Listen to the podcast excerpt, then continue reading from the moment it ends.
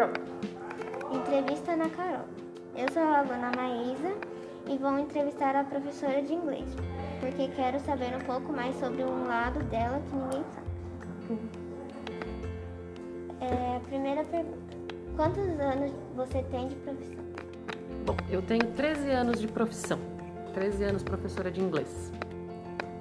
A segunda pergunta. Quantos anos você se formou? Formei com 21 anos. Esqueceu? Faz tempo. Faz tempo? 21.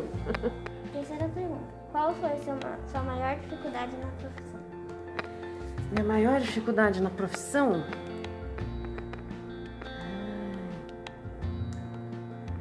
A maior dificuldade na profissão talvez seja ter mais tempo, mais tempo para estudar, para planejar, para me organizar, ter essa organização fora da sala de aula para poder trabalhar bem. Quatro. Você já pensou em morar fora? Já várias vezes. Já pensei em morar em outros países várias vezes. Cinco. Qual era o seu sonho? Ser professora de inglês? Era o seu sonho ser professora de inglês? Não, na verdade, antes eu pensava em ser médica veterinária. Meu Deus, que diferença.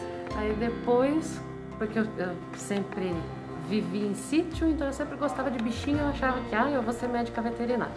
Na terceira série do ensino médio, eu acabei percebendo que se eu fosse uma médica veterinária, eu ia chorar todo dia.